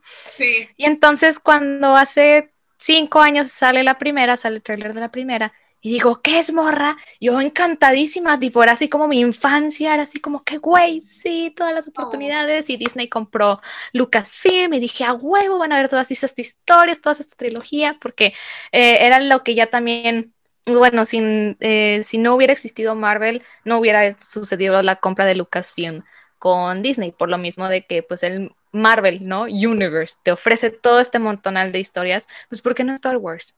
Si ya lo vienen haciendo con unas series de precuelas que eran animación, ¿por qué no tenemos todo esto? ¿Sabes? Si salió Mandalorian y van a salir otras series que dices tú, qué chingón, ¿no? Dentro del ciclo Skywalker o años después de Skywalker. Y pues esto era como después de los Skywalker, ¿no? Yo decía, huevo, una morra y de que pues tiene poderes Jedi, pues de dónde vienen, quién los tiene y la verdad, yo estaba en paz, ¿no? Encantada como morra pero pues los vatos existen, ¿no? Y haz de cuenta que estos mens, los fans, los fanses, los hardcore, los que no aceptan que una morra esté al mando, que no acepten que pues sea hora de su spotlight, ¿no? No aceptaban que fuera tanto una mujer, principalmente, y que no viniera de ningún lineaje de Skywalker. Y empezaron a tirarle mierda a la actriz. La actriz cerró redes sociales, se alejó de todo eso, dijo, o sea, le implantaron un odio tanto a Daisy Ridley que yo la seguía en todas las redes sociales y me encantaba verla y de que entrenando y bla, bla, bla. Pero cuando me enteré que todo el trolling le hicieron a ella, el bullying, fue de que, güey, nada más no aceptan que seamos mujeres. Es la misoginia, es la misoginia. Es la misma línea, venimos desde Birds of Prey, venimos de Wonder Woman, venimos desde todo, todo, todo, todo, todo. Que el traje, que no sé qué, que nada más no, nada más no aceptan que. Sí, de que nada más estás poniendo excusas, nada más estás poniendo excusas para justificar tu odio hacia que las mujeres estén tomando los papeles protagónicos. Exacto. Y bueno, en cuanto al desarrollo del personaje de Rey, pues fue en decadencia, todo lo pudimos ver con la última película, pero aquí va el, hubo un issue que pues las mujeres salían afectadas, ¿no? Eh, en la primera entrega le hizo J.J. Abrams, pues muy a gusto, ¿no? Fue, una fue la primera película sin riesgos tomados, literal una copy-paste de, la de la narrativa de la cuarta película. Y cada película de la trilogía iba a tener un distinto escritor, un, distinto director.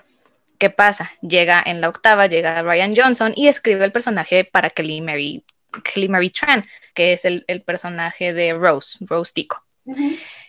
eh, Aquí el pedo fue que no solamente se llevaron a Rosemary, sino se llevaron a John Boyega y los apartaron. A los dos los hicieron a un lado como una historia. Esta, esta historia tenía la intención de impactar con el mensaje, pero terminaron estos dos excluyéndose y sintiéndose como una película distinta, lo cual afectó esta entrega, ¿no? En esta entrega hubo todo un caos porque a, a los fans no les gustó lo que hicieron con Luke Skywalker, que su héroe estuviera em, pues, deprimido. Eh, deprimido. No les gustaba eso, no les gustaba eso, que estuviera recluido, que dicen, ¿cómo eh, Luke Skywalker debe ser un héroe y estando acá y entrenando Jedi? Y pues no necesariamente. Digo, para mí esa película, muchos te van a decir que no, no es correcta, pero para mí fue lo suficientemente correcta narrativamente porque fue la entrega que más tomó riesgo en toda la trilogía al punto de cuestionar a todo el fanbase, al punto de decir de que pues sí, güey, ¿por qué alabamos tanto al héroe si también tiene días de la chingada, no? Y más cuando se vienen planteando desde las precuelas el por qué él existía de la fuerza, porque los Jedi no podemos amar, porque el, odio y porque todo esto, ¿no? Y a mí se me hizo correcto en esta entrega, ¿no? Este, y pues todo eso llevó a que cuando hicieran la última película volviera a retomar el timón J.J. Abrams, porque J.J. Abrams es un complaciente por más que yo quiera ver que es un buen director, es un complaciente, ¿no? Y entonces lo que hizo en esta entrega dio fanbase de, de Raylo, dio, este, pues excluyó a, Kelly Marie Tran porque pues no supo qué hacer con ese personaje, entonces pues la actriz se la llevó de encuentro, a John Boyega tanto tampoco la pusieron mucho y pues era así como de, el personaje fue, la trilogía fue un reverendo desmadre y quien se lo llevaron una afectación más, pues son las chavas, porque obviamente son mujeres, nada más por eso, son mujeres. Este, y a Rey la terminaron haciendo, no sé, que se enamorara, que sintiera... Estuvo rarísimo eso. Aparte como que no, no estaba claro si eran hermanos, si eran novios, si se amaban, qué conexión tenían, como la historia de ella quedó muy en blanco de que, ah, pues sí, tus papás te, abandonaron. ok. Y luego, tipo, dime más. O sea, entiendo que ella sea fuerte mentalmente y físicamente, pero dame algo más que diga quién es ella y no solamente, pues, una morra y ya, ¿sabes? Y pues por Kelly Marie Tran, en la segunda película sí se, sí se intentó, porque hubo una historia con su hermana, con el, persona, el personaje tenía una hermana, y todo eso, pero pues no desenvolvió nada, nada más como para mostrar los horrores que cometía la, la, uh, no, no me acuerdo, los malos, los, que hacían lo malo, José Diamán, ah, no es la federación, creo que sí es la federación, Ay, pero si digo federación pienso en el gobierno de los estados del norte. Sí, no, no, no. Pero bueno, los, lo que hacían los malitos, ¿no? Los actos de corrupción y que ella venía de un lugar malo y que John Boyega decía, wow, pues no, no veía nada de eso porque... ¿no? Ah, no, ese se unió en la precuela, pero en estas creo que del imperio, ¿no? del imperio, del imperio. Pues. Este, y pues John Boyega, el personaje de John Boyega, este, dice, sí, no, bla, bla, bla. Y este, el único personaje que se me hizo sólido de pe a pa fue el de Poe Dameron, que pues, o sea, pero ahí es, hubo una multitud de manos creativas que se salió de control, que terminó dando un resultado mediocre y pues obviamente las morras fueron las, las, las más afectadas por esto. Sí, no, mucho que decir, digo, como, como decimos, y creo que es lo que concluimos con este episodio, que todavía vamos a, a cerrar un poquito, pero es ok, o sea, es un, es un, un inicio, pero pues sí, obviamente como son los primeros papeles, bueno, no los primeros, pero yo creo que es cuando ahorita vemos más un poco de representación de mujeres, es, es mm, totalmente mm, esperado que no vayan a ser perfectos estos personajes y que van a tener muchas es como pedir mucho en el primer jalón, sobre todo si en los puestos de creativos, de creación, no solamente de producción ejecutiva como lo es Kathleen Kennedy, pero en los creativos, si no hay como un empuje hacia eso, pues la verdad no podemos esperar mucho, sobre todo de también una industria de entretenimiento que ya está pues todavía muy patriarcada, que todavía falta mucho para poder salir de ahí. Este, entonces, pues se aplaude el esfuerzo, pero pues siempre, como digo, debemos de cuestionarnos más y exigir un poquito más. Así es. Entonces, como ejemplos, aquí nada más vamos a mencionarlos así rápido, este, ejemplos de trabajos de mujeres que a mí al menos me han gustado muchísimo. Te digo, yo soy súper fácil de complacer. Todavía no estoy tan como que adentrada al mundo del entretenimiento como para cuestionarme tanto, pero mujercitas, eh, Lady Bird, a mí me gustó mucho, no sé tú qué pienses. Little Fires Everywhere, leí la novela y, le, vi la serie y la amé, aunque ahí hay sus discrepancias entre una y otra, pero creo que es totalmente aceptable todos los riesgos que tomaron. Y la que siempre digo que ya parezco, que ya parezco tocadiscos, And With an E, para mí es una masterpiece. Claro, Sí, sí, sí, no, y son esos eh, bastantes buenos ejemplos, como digo, pues todavía falta bastante, no es todos los días que a las mujeres nos dan permiso, porque es eso, tenemos que pedir permiso todavía.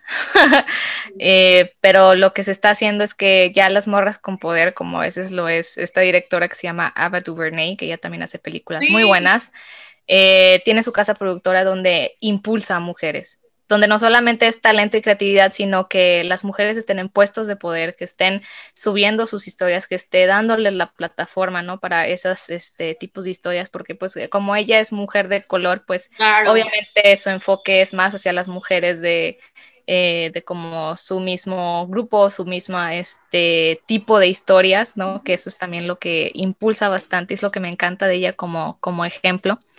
Pero pues este falta bastante y es, y dirían de que pues es que necesitamos a más morras que le den espacio a otras morras, pero ¿cómo le hacemos si estas morras primeras no tienen el suficiente poder? Sí. Créelo o no, Greta Gerwig no tiene el mismo poder que su marido, que el que hizo Marriage Story. y pues, y después eso está triste, pero aunque sea ella con su nombre está tratando de hacerse camino dentro de esta industria, dentro de pues una industria que a lo mejor le pudo haber dicho muchos no, muchos este, rechazos, todo lo que te imagines. Y, este, y también voy a presentar mucho un ejemplo ahorita que, que con lo de mujeres ayudan a mujeres.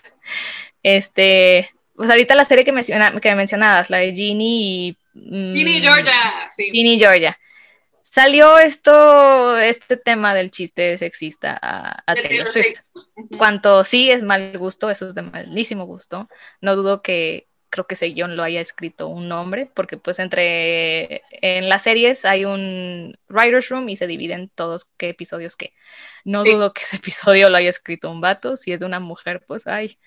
Pero este, empezaban a reclamarle mucho a la actriz, a la actriz que dijo el chiste. Y le decían, ¿por qué no dijiste nada? Y bla, bla, bla. Y yo, esa actriz es su primer rol. ¿Tú crees que se va a poner difícil ¿Tú crees que se va a poner complicada con la oficina de producción? Pierde su trabajo. Si ella pone un pero, aunque la producción sea la más bonita del mundo, si pone un pero en un diálogo, pueden despedirla. Entonces, hay mucho que la gente no toma en cuenta de que, pues es que tú si ya estás, es como si a mí me dijeran, si tú ya estás en un este, medio, yo en el medio soy la, soy la mero abajo de la cadena alimenticia. O sea, no soy ni dueña de una cineteca, no soy ni directiva general de una cineteca. Y aún así, si fuera la dueña general de una de la, directora general de una cineteca, no tendría el mismo poder que un pinche productor chilango hombre, ¿sabes?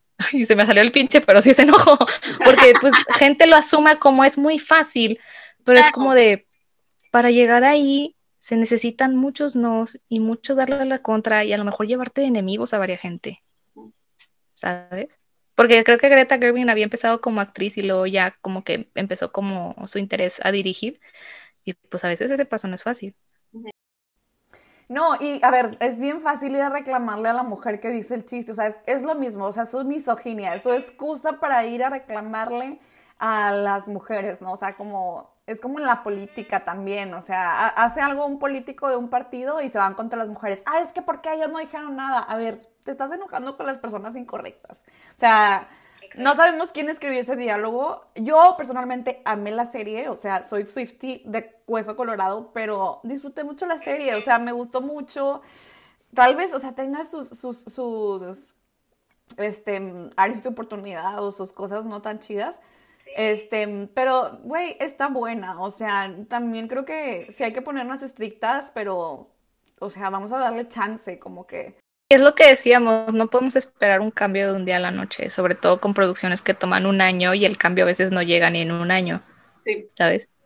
Entonces es como complicado, pero sí el hecho de que pues mujeres hagan cosas creativas da una perspectiva completamente diferente y es labor de quienes están al mando de empatizar, ni siquiera de que dar permiso ni nada, sino el empatizar de que hayan más historias. O sea, velo a ti cómo te va a ayudar como empresa, ¿no? Más mujeres se van a interesar por tu mercado. O sea, velo desde un lado greedy, velo desde un lado avaricioso que diga, pues sí, necesito ingresos de morras, les voy a dar historias de morras, hechas por morras, órale. O sea, no me importa de qué lado lo vean, sino que permitan a las morras estos espacios y sobre todo no solamente a las blancas, sino a las minorías, a gente de color. Y aquí en México se lucha mucho porque las mujeres indígenas tengan su propia historia, su propio espacio de narración, pero pues ¿cómo? Si tienes que darles las herramientas, pues entonces hay que proporcionarles herramientas, ¿no? Y es todo, es toda una cadena y quien tiene el poder, pues obviamente de momento es el hombre, me encantaría que pronto más hubiera mujeres, pero pues sí tienen que empatizar tantito más. Así como pedimos que los hombres empaticen con nuestro movimiento. Y es eso. No pedimos, neta que no pedimos nada más, sino empatía. es eso. Parece que les estamos dejando una tarea a nivel de planas, así en planas, de cómo soy mal hombre. No, no, no. O sea, es. Empatiza, güey. Así como en el medio de comunicación y cuando vean historias, este, pues luego también la crítica es mayormente hombre. Entonces, pues también por eso me animé a sacar mi canal de YouTube, ¿no? Quiero que morras puedan eh, ser conscientes de lo que ven, estar al tanto de lo que ven y disfrutar y saber cuándo es entretenimiento y cuándo es una promesa de, teoría mundial, sino, o sea, que de verdad disfruten su película sin sentirse mal por disfrutarla también. Así es. Porque, porque también, bueno, le romar ahorita un tema que dijiste, te va a dar risa, pero yo disfruto las películas de Rápido y Furioso. o sea, ah, son mi guilty pleasure, pero por lo mismo de que no abarcan nada serio, o sea, y el tema en todas las películas siempre es la familia, pues hay cosas que de verdad sí tenemos que pensar y no ponerle tanta atención porque la verdad no la merecen y son productos completamente de entretenimiento. Lo que a mí me encanta de Rápido y Furioso es cómo atraviesan los carros de un edificio a otro. ¿Por qué? Porque se les antojó la chingada gana, porque eso es movie making también, o sea, eso es también el imaginarse, el poder soñar y es... Eh, el traer tantita realidad en lo que estamos escribiendo, así como a veces creo que tú, pues tú lees más que yo las novelas, pues es transportante a una realidad dentro de lo que tú conoces. Por eso también el sci-fi pues nos saca de esta realidad, pero mantenemos los elementos humanos, que es lo que nos hace reflexionar, ¿sabes?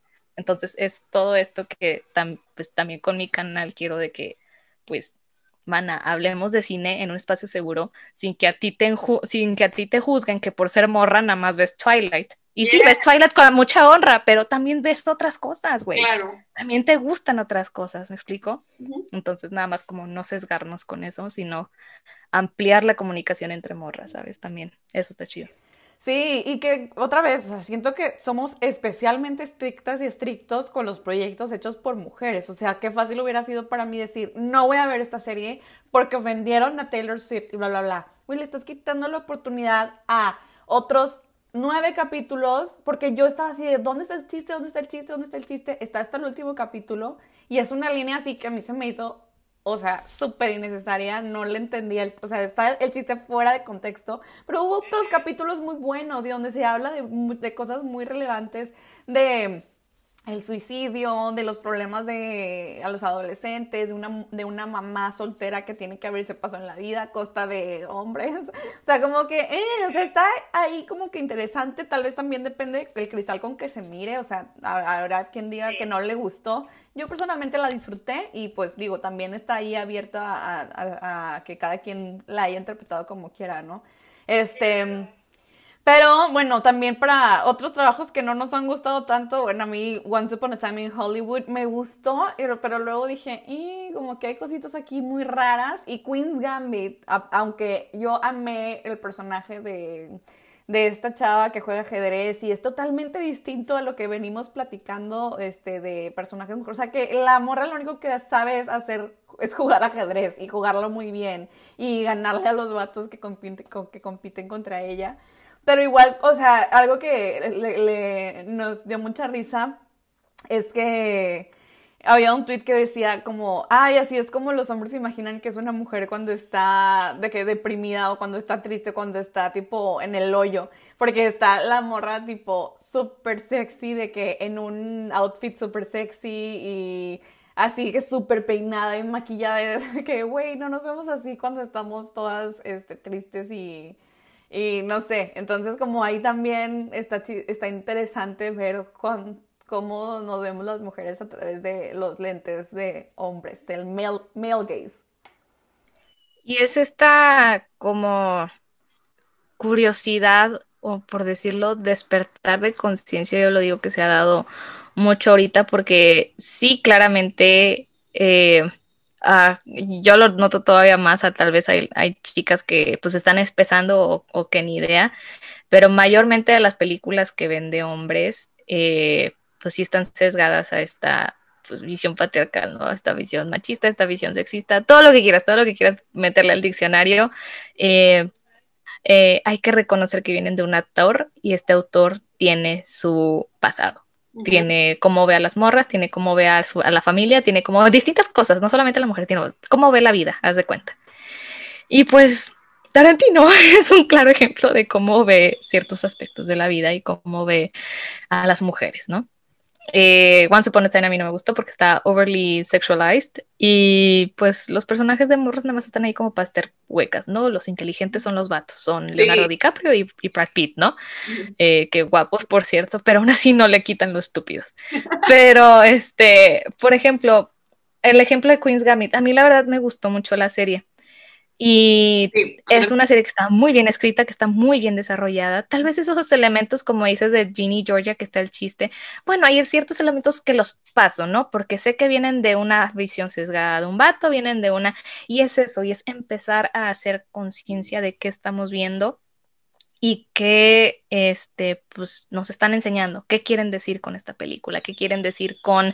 Eh, lo que están pues mostrando, ¿no? En caso de pues personas que ya están medio tantito canceladas, ves sus trabajos ahorita y dices tú, güey, qué enfermo, qué enfermo que esto era aceptable. Y es eso con también la historia de cancelación. Están ahí porque alguien les dijo sí, porque un productor ejecutivo les dijo sí, porque un, este, un director tiene todo el poder del mundo y dijo sí, un, controló al sistema judicial todo, lo, que tú, lo que tú quieras. En ese tiempo fue permitido. Y lo que me encanta de esta época, de este momento de redes sociales y de eh, Internet, es que estamos siendo más conscientes de lo que estamos viendo. Que a estas alturas ya no vamos a permitir lo que se permitió y lo que se hizo daño hace años a gente que no te imaginas, guionistas, productoras, eh, directores también, o sea, eh, comunidad LGBT, gente marginada, o sea, todo, todo. Ahorita ya no se está permitiendo.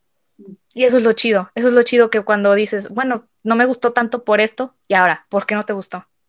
Es eso, es porque no te gustó, porque tal personaje es esto, porque algo triggerió en ti, porque algo bla, bla, bla, porque bueno, tal vez a lo mejor esta película no es para ti, así de simple, ¿sabes? Sí. Entonces es toda esa conciencia enorme que haces, ¿no? Porque pues también, o sea, muchas veces dices, eh, ay, me voy al ejemplo un poquito controversial de Harry Potter. Tú vuelves a ver Harry Potter y cosas así te dicen, pues no es este transfóbica. Y yo, pues tú qué? O sea, tú como audiencia, tú qué vas a ir a reclamarle a J.K. Rowling como suerte. ¿eh? O sea, es una señora que nada más está hable y hable, así que como tu tía provida nada más la ignoras.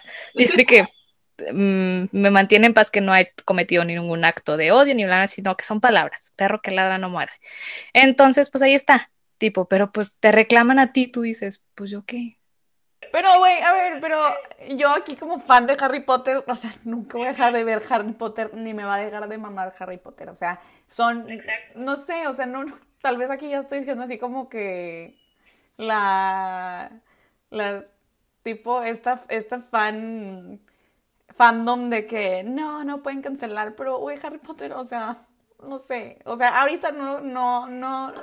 Es que tiene que haber, tiene que haber un momento de paz. Como yo no soy tan fan para mí, la verdad es un poquito X, pero sí siento que tiene que haber un balance en reconocer que, pues, en ese entonces J.K. Rowling no tenía redes sociales. Ahora tiene una plataforma y ahora dice lo que se quiera. Pero pues por eso estamos en redes sociales. Ya no vamos a permitirlo, es ya no vamos a dejar que este, usted señora diga eso. Pero pues sí, creó todo ese mundo, inspiró a quién sabe cuántas personas, movió el mundo de quién sabe cuántas personas, acompañó en soledad a varias personas, o sea, es, algo muy grande y muy fuerte, pero es eso que creo que nos da la oportunidad de ser más conscientes de a quienes, de quienes consumimos y de a quienes pues decimos sí. Pues esa señora ya tiene todo. O sea, la verdad ya no puedes decir no porque pues Harry Potter está en tu mundo y Harry Potter no va a dejar de existir en tu mundo. Ni las películas, ni los libros, X, ¿no? Este, hay gente que se, que se ha separado más de que, bueno, los libros no existen, pero las películas no son por ellas, ¿sabes? Eh, son por creación de otras personas, pero pues vienen de ahí. Y es eso, que nos dan bastante camino a una discusión de, bueno, qué sí vamos a permitir y qué no vamos a permitir. Sí. ¿Sabes? Que también el, separar el arte del artista es un tema polémico, o sea, bueno, para mí como que siento que J.K. Rowling sí tiene un discurso medio transfóbico y bueno, también es esta onda del feminismo radical, que es muy válida la, la teoría y es muy válido lo que ellas persiguen y lo que ellas este, traen como que en su agenda. Pero, pues sí, o sea, siento que ahí, digo, como te digas, mientras J.K. Rowling, no sé, aquí tal vez nos podamos meter en problemas, gente que está escuchando esto, tipo, somos solo, solo somos dos morras, téngannos como que un poco de compasión. Este, pero sí como que siento que, ah, o sea, está interesante ver qué onda con ese caso de J.K. Rowling, porque es, está muy extenso. Pero, bueno, ya para cerrar, traemos unas estadísticas muy interesantes de, por ejemplo, películas que dijéramos que tú, oh, ese es por, Mulan, que para mí es mi película favorita de Disney de mi infancia, tiene, o sea, el, el dragoncito este, el dragón que hace Eugenio Derbez en español, tiene más diálogos que la misma Mulan. Entonces ahí este, te das cuenta de cómo a veces hasta en películas de mujeres, con mujeres protagonistas, ni siquiera nosotras tenemos el protagonismo realmente, que es como el mismo caso de Rey en Star Wars. Y otro dato interesante es que incluso en el 2019 y 2020 ninguna mujer fue nominada a Mejor Director en los Oscars y solo cinco mujeres dentro de los más de 350 nominados en 90 años de historia de los premios han conseguido colarse a la categoría, pero no ha habido ninguna mujer directora que gane este premio, entonces eso está muy cabrón también. Y este, pues sí, esos son como que algunas de las estadísticas interesantes y pues también tiene que ver que en las historias de mujeres, como tú dices, en las personas que están involucradas en la creación, pues casi siempre son mayoría hombres. Entonces también por eso tal, vez no se les hace suficiente justicia a estas personajes. Andy, ¿con qué nos despedimos? ¿Qué mensaje le quieres dejar a la audiencia después de haber viajado por muchas películas? Hablamos por muchos temas, pero ahorita los últimos que dijiste, eh, justo hablaba con una compañera que es guionista, con una amiga mía. Eh, eso a veces, lo que decías de que aún así en películas de donde la protagonista es mujer y mayormente se habla el vato, es algo que inconscientemente se ha fomentado. Es como si, es como cuando estás te lo pongo en ejemplo así de, quieres despertar con el feminismo, pero todavía tienes la sociedad patriarcal bien enterrada. Todavía tienes cierta misoginia, todavía tienes cierto y eso. Y, y, pues eso es justo lo que está pasando, porque aún así en el, ¿qué era tu estadística? 2018, pues el avance va lento, el avance va a paso de tortuga, por lo mismo de que los sistemas establecidos, lo, todo lo que quieras, ¿no? Pero desde mucho antes, pues es inconscientemente que el hombre hable más. Creo, y creo que si le preguntas a guionistas en el pasado, creo que igual dejarían al hombre hablar más, pero es inconsciente, o sea, es... Ajá, o sea, exacto, o sea, es algo que ya lo traes tan adentro que pues en un guion lo reflejas y no hay de otra y no es como que, ah, a propósito no quiero que hablen las mujeres, no, es algo que nos estamos dando cuenta como creativos, viene siendo algo interno, viene siendo algo que me sembraron desde niña y que yo ahorita estoy empezando a despachar, estoy empezando a sacar. Y por lo mismo también las mismas industrias pues dejan que una, ahora sí, si es una historia de, mujer, que la escriba una mujer, aunque lo dirija un hombre, pero que escriba una mujer, que traiga esta perspectiva, o que si la idea original es un, es un vato, pues que tenga consultoras mujeres, que, o sea, todo esto, ¿sabes? Que, está empezando a despertar, que está empezando a, salir. No me sorprendería si más adelante eh, salen ahora sí más personajes que las mujeres pues hablan más y cosas así. Y pues obviamente también todo es narrativa. Si tus personajes también son vatos principalmente, pues obviamente los vatos van a hablar más. En eso sí, en eso sí me queda súper claro. Pero cuando es principalmente morra y pues obviamente los vatos hablan más, es inconscientemente que viene desde tu raíz, que viene desde acá, así de que, uh, ahí va, ¿no? Pues hagan lo que quieran con este guion, ¿no?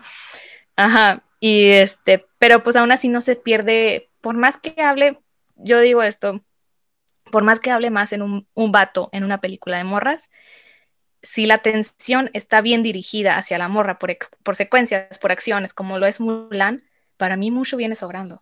Por más, ah, o sea, ahorita que tú me digas, mucho habla más que Mulan, ¿y luego qué? La película de Mulan, ¿sabes? La, la, la niña chiquita va a decir, quiero aprender karate. La niña chiquita va a decir, quiero este, hacer parkour, no sé, mamás así, ¿no?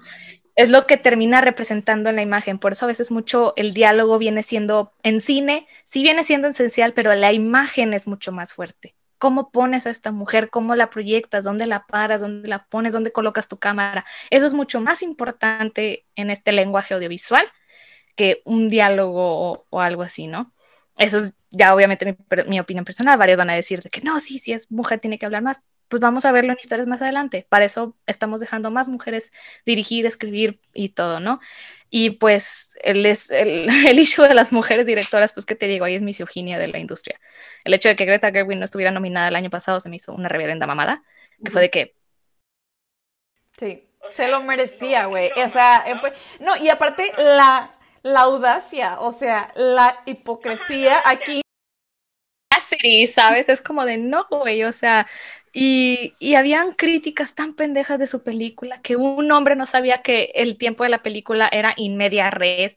Por favor, no seas pendejo. Entendiste Inception de, de Christopher Nolan. No me digas que no vas a entender Mujercitas de Greta Gerwig, ¿sabes? O sea, es como. No, y aparte, o sea, te digo, la hipocresía porque estuvo nominada la película como seis categorías y qué casualidad que en mejor director no. Sí, güey, o sea, es como no, o sea, y a ella le dijeron de que varios votantes de que, ay, yo, de que I pushed for you, de que yo sí voté por ti. Y eso lo dijo en una entrevista súper abierta y me encantó. Y que cuando vio los nominados fue de que, Where's my name, bitch? Haz de cuenta, casi creo. Y yo, reina, ¿no? Pero aunque sea eso, son poquitos sacrificios para que ahora más mujeres estén en posiciones ahorita de poder aunque no esté nominada, fíjate que Greta Gerwig es un sacrificio en la industria porque pues ahorita ella está volviendo a ser parteaguas después de Catherine Bigelow, que fue al momento la primera y única mujer que ha ganado como el Oscar a Mejor Directora. Y creo que ahora este año se lo va a llevar Chloe, Chloe Zhao, la directora de, de Nomadland, que muero por ver esa película, dicen que es muy bien dirigida. Pero es eso, o sea, es poco a poco. O sea, ahorita este año está la posibilidad de que tres mujeres sean nominadas a Mejor Dirección. Y tanto una blanca, una asiática y una de color. Entonces dices tú, güey, o sea, ahí vamos, ahí va. Y no es que, y, y, no es que, o sea, pues sí, no la traen en contra de las mujeres, pero es simplemente empatizar y, y el seguirnos cuestionando como espectadoras. X los hombres, su, su contenido es general, pero para nosotras morras es muy importante cuestionarnos qué estamos viendo y de quién estamos viendo y aparte quién la mueve eso es súper importante, porque también quien la mueve trae una agenda de contenido bien cañona, ¿sabes? Entonces, o sea, no te digo no disfrutes del entretenimiento, o sea, no es como que emocionate, si ves Marvel y te gusta Marvel, emocionate, haz, es cine, el cine te mueve, el cine son emociones más allá de todo el sistema eh, racial, eh, de género y todo, ¿no? Es, es, cine, es algo que nos pone a, a soñar, es algo que nos pone a, a pensar, a reflexionar, a todo lo que quieras, pero nada más pensémosle dos veces y ya. Antes de decir si nos gustó o no nos gustó. Sí, sí, sí, sí. Andy, ¿cuál es tu sueño? Vámonos con esta última pregunta del podcast. Mi sueño. Get my shit together. Toda mi vida. Pero este sí, escribir y dirigir mis propias historias y financiarlas yo misma, sin depender de algún presupuesto gubernamental que siempre nos andan quitando y modificando, sino poder yo crear mis propias historias y poder, eh, bueno, también con el espacio de, de YouTube ser un, un espacio literal, así lo denomino, es un espacio seguro entre morras para que, o sea, si los vatos también se quieren unir, perfecto, ¿no? Pero pues entiendan, ¿no? Que no son la primordialidad. Pero entre morras, hablar chido de cine. Hablar mamada de cine. Que seamos, este, eh, y por eso siempre digo mana, porque a mí me encanta el, el hermana, sino ser esta hermandad donde pues nos guste esto, ya sea así como espectador o a lo mejor para empezar a hacer cine, ¿no? Tanto hacer yo y ayudar a alguien más. Eso, ¡qué bonito! Vamos a apoyar mucho, mucho el contenido que estamos creando todas, o sea, independientemente en donde estés, apoya proyectos de morras, nos vas a ayudar un chorro y de verdad creo que lo estamos tumbando, lo estamos tumbando el patriarcado pues poco a poquito. Poco a poco. Oigan, pues bueno, con esto cerramos este capítulo. Estoy bien emocionada y de verdad quiero seguir estas conversaciones hablando de la representación de mujeres en el entretenimiento. Pero pues muchas gracias Andy por estar aquí, de verdad me encanta tu punto de vista, me gusta este lo que tienes para decir, me gusta lo que creas, creo que tienes una este una voz muy muy interesante y bastante este, importante para seguirle la pista. Entonces, pues ya sabes que aquí este es tu espacio. Gracias por estar aquí conmigo y por darme todo tu análisis y tu y profundizar en estas películas que tal vez para mucha gente es, oye, es una película, pero significa mucho. It means a lot, ¿no? Entonces, esperemos que les guste mucho el capítulo de hoy y pues vamos a seguir después analizando más cositas interesantes. Díganos qué les pareció, díganos qué opinan ustedes de estas películas y así déjanos ahí sus comentarios en las redes sociales. Me encantaría poner un nota de pie que, eh, como lo hablamos al principio, pero no sé si quedó eh, claro, estamos hablando, uh, aquí nos está escuchando, estamos hablando mayoritariamente de cine norteamericano y este es el avance de la industria norteamericana. Créame que en México y lo vivo y lo veo todos los días con compañeras y con creadoras y creadores también. Eh, falta mucho en mm, México, falta bastante. Y si ustedes pueden y ven un proyecto eh, de morras, entre morras, ya sea entretenimiento como Cindy la Regia o un documental más acá, este Down, Under, on the Low, de que indie, apóyenlo. De verdad, apóyenlo, nos hacen mucha eh, tanto nos, hacen ruido a nosotras, qué padre, y nos fomentan el que más se dé también los fondos hacia mujeres y no simplemente a los mismos hombres de siempre. Sí, sí, y sí, preach sis. Muy bien. Oigan, pues bueno, no quiero repetir lo que dijo Andy, pero por dos, por mil. todo, todo, todo. Después vamos a seguir platicando un poco más de, de proyectos locales de morras en, en, entretenimiento, en cine, música. Ay, ya saben que esta conversación sigue y sigue y sigue. Da como para tres temporadas de podcast. Pero pues con esto nos vamos. Muchas gracias por haber estado aquí. Em, ya saben, nuestras redes sociales. La mía es Inspirable by Majo. Y bueno, la de Andy, déjanos tus redes sociales, cómo estás en YouTube, cómo estás en Instagram, dónde quieres que te siga la raza. pues mira, estoy en todo. Ya, sí. estoy en todo, pero en ningún lado. no, en Instagram me pueden seguir. En Instagram y en Twitter me encuentran como arroba Andy Mora G. Y en YouTube me encuentran como Andy Morales o El Rincón de Andy. Perfecto, pues ahí vayan a ver todos sus reviews, están bien buenísimos, yo los veo todos y ahí también siempre ando comentando de qué me gustó, qué no me gustó, etcétera. Entonces vayan y síganla para que sigan aquí con las, los reviews de películas, series, etcétera, etcétera, etcétera. Este, y pues bueno, nos vemos en el siguiente capítulo. Gracias a todos y a todas. Y a todes. Gracias. Bye. Acabas de escuchar un capítulo más de Inspirable Podcast. Si te gustó, compártelo. Y recuerda que estoy en redes sociales en Instagram, Twitter, Facebook y TikTok. Nos vemos la siguiente semana en el próximo capítulo. Bye.